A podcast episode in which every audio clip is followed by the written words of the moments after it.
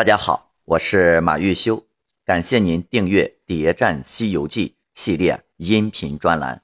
喜欢的朋友啊，点赞、转发、评论。上一节呢，我们讲到取经团队来到了武庄观，这儿呢有个奇珍异宝，就是人参果。那么这个人参果哪里奇异呢？首先，它历史悠久，乃是混沌初分。鸿蒙始判，天地未开之际产生的一颗灵根，而且三界之内只此一颗，名唤草还丹，又叫做人参果。果子呢产量小，三千年一开花，三千年一结果，再三千年才得熟，一万年方得吃。这一万年。只结得三十个果子，果子的模样就像三朝未满的小孩四肢俱全，五官贤备。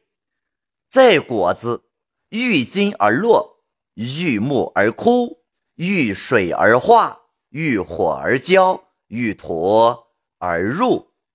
采摘需要专门的工具金鸡子，打下来呢。需要将盘子用丝帕衬垫方可。若受了木气，这果子啊就枯了，吃了也不得延寿。吃的时候呢，还必须用瓷器，清水化开食用，遇火即焦而无用。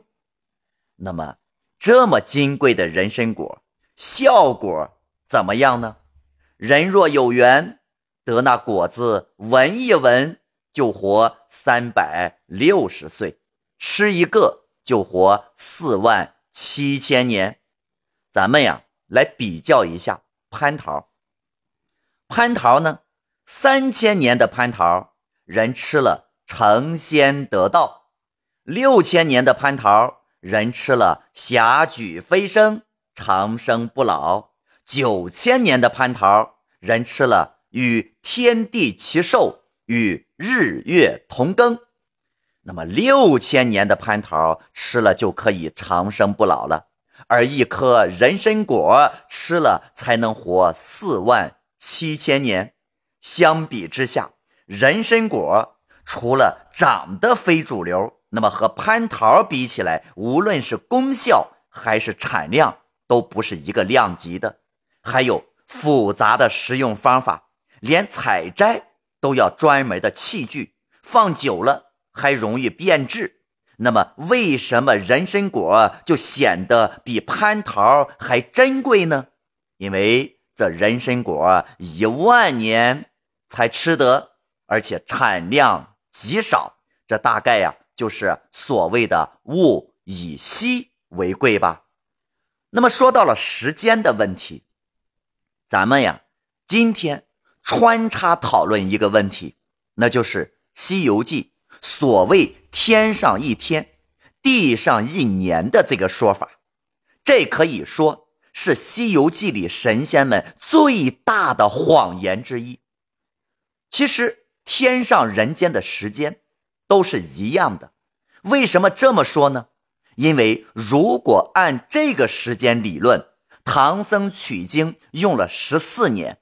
那么就相当于天庭也只过了十四天吧。那么天庭一小时就相当于人间的半个月，天庭的一分钟就相当于人间的六小时，那天庭一秒啊就相当于人间六分钟。凡间行走的孙猴子，过一段时间就到天庭去搬一次救兵，而对天庭来讲，那是不是就是一会儿一趟呢？来了。又走了，咱刚走又来了，那你神仙们那说实话也够啊，好耐心的。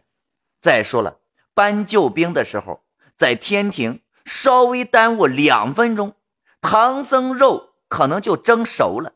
碰上一个急性子的妖怪，唐僧差不多呀都能给消化了。但是事实上呢，孙悟空下界之后的时间流还是停留在之前的时间流。那也许有人要说了，哎，这可能是作者呀写作的漏洞。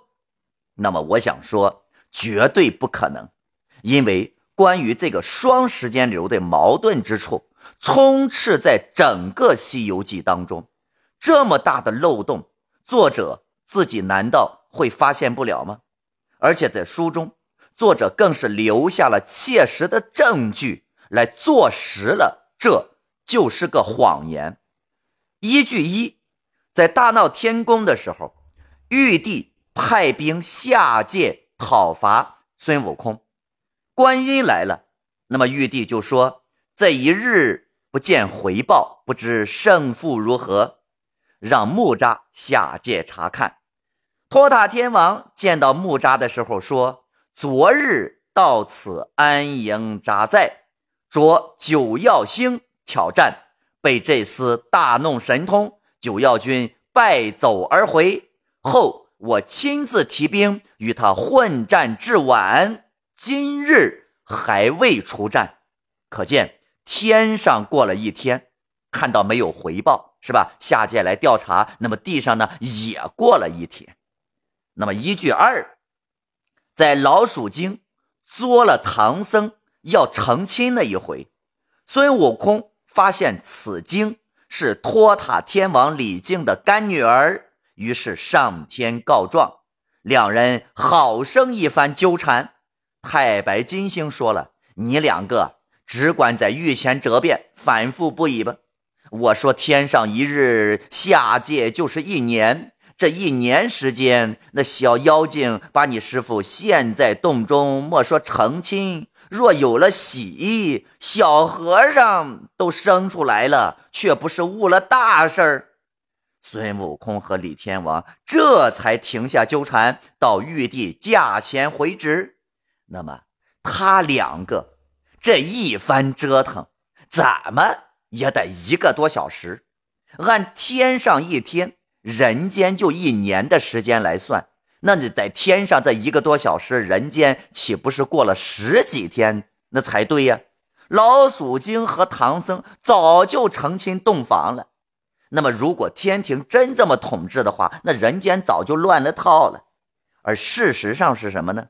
孙悟空从天庭返回，老鼠精和唐僧连一夜还没有过去，猪八戒和沙和尚。还都在孙悟空出发的那个地方啊，眼巴巴的等着他回来呢。可见走的时间呀，并不长。如果这还不够，那么在原著第五十一回，孙悟空被青牛精用金刚镯收了金箍棒，上天求救，在南天门外遇见了四大天王之一的西方广目天王，天王就道。今日该轮巡视南天门，随行的马赵温官四大元帅也过来打了个招呼。天庭随后安排查验，看哪位天官擅离岗位下界为妖。孙悟空等候良久，还做了一首诗，啊，全诗的意境非常的安宁祥和，可见。他等的时间虽久，但心情并不烦躁啊，并不担心。因此，在这等了半天，下界已过了半年。那么这个啊，那么这个结果，结果呢？天庭没有查到啊，有天官下界的。到了第二天，孙悟空再次上天庭，这一次呢是在北天门外。遇到了四大天王的另一位呃天王北方多闻天王，问多闻天王在此作甚呀？多闻道：今日轮该巡视北天门。哎，随行的也换成了庞刘狗臂四大天将。这就是作者在明确的告诉我们，按日轮值的巡视啊将官那换岗了。说明天庭和人间一样，已经啊过了一天。所谓的天上一天，人间就一年，这个说法完全是神仙们的谎言。除了天庭的纪年方法，如来那更是夸张。在《西游记》第七十七回当中，如来问文殊菩萨：“那怪走了多久？文殊菩萨说：“七日。”如来说：“山中方七日，世上已千年呐。”如来说了一个更大的时间差，那就是七天就等于人间的一千年。典型的人有多大胆，那地有多大产。神仙们是满嘴跑火车，根据自己的需要，随时选择最符合自己利益的纪年方法。其实，天上人间的时间，那都是完全一样的。那满天神佛如此撒谎的目的何在呢？目的就是要混淆视听，营造高高在上的假象。地上的妖怪或人和神仙出生的时间如果一样的话，啊，同时出生，那么地上的你就是出生了一天，但是神仙们呢就可以说自己已经一岁了。那么这样，天庭的神仙就可以拉开和地上的人或者妖怪岁数上的差距，岁数差距越大，那么也就意味着自己的出道。越早，那么地位自然也就啊越高了。天庭的神仙通过这个方法，去不断的拔高自己的身份。而大家有没有发现一个规律？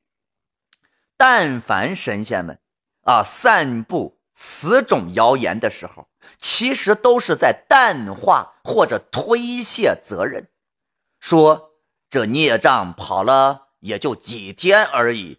我一发现就赶快来收服他了，并立即召回。而事实上呢，这些孽障在人间早就为祸多年，主人不可能这么多年察觉不到，唯有以这句“天上一天，人间一年”来搪塞过去。而吴承恩更是想借此来表达一个更深刻的主题。来讽刺统治阶级的腐朽生活是度年如日，而底层劳苦大众朝不保夕，日子过的是度日如年。《西游记》里的神仙们普遍使用以年为天的换算方法，其中灵山的纪年方法那就更加的离谱，以千年来计。那么到后来呀，干脆就根据实际情况呢，信口胡说。作为神仙的镇元子，自然也不能免俗。所谓一万年一熟的人参果，化年为天之后，其实也就不过三十年一熟，能活四万七千年，也就是能活四万七千天。尽管如此，人参果还是凭借其稀有的产量和独树一帜的造型，成为仙界的异宝。那么，人参果在武装观这个事儿，取经团队知道吗？唐僧见了人参果是战战兢兢。人参果没有我们在电视剧里面看到的那么可爱。而是十分的像刚出生的婴儿。假如说让你们吃一个十分像婴儿的果子，你们敢吃吗？反正唐僧是不敢吃，而且还很害怕。